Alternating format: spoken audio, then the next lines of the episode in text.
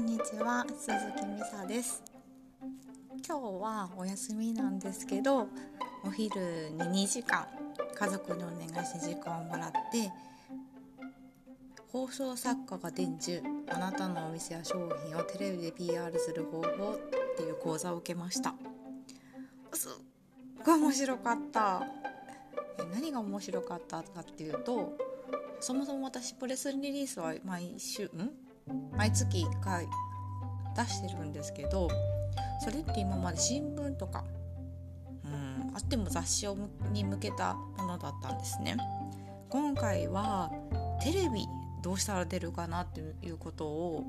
考えての講座だったんですけどやっぱり放送作家さんだけあって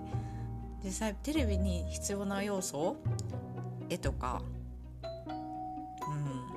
公共性とかそういったところを具体的に教えてもらったので、うん、すごい納得した。あと 面白かったのがもともと落語家さん円楽師匠のお弟子さんだったらしくってもうそれもあったからすごい喋りが上手やってすごい引き込まれました。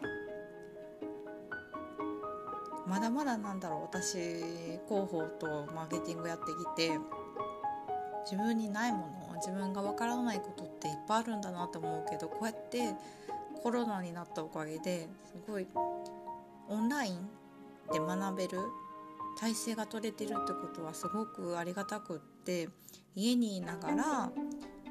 東京だったりとか、うん、いろんなところの先生から本当の話今起きてる話とかその人が持ってる知識とか離れながらでも聞いたりとか学んだりとかお互い意見してもらえ意見し合えるそういった環境にあるの本当にありがたいなって今日も思いました、うん、ただこれ学んだだけでは全然ダメなんで、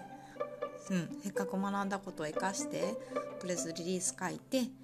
テレビ局に出そうと思ってます。はい。今日は以上になります。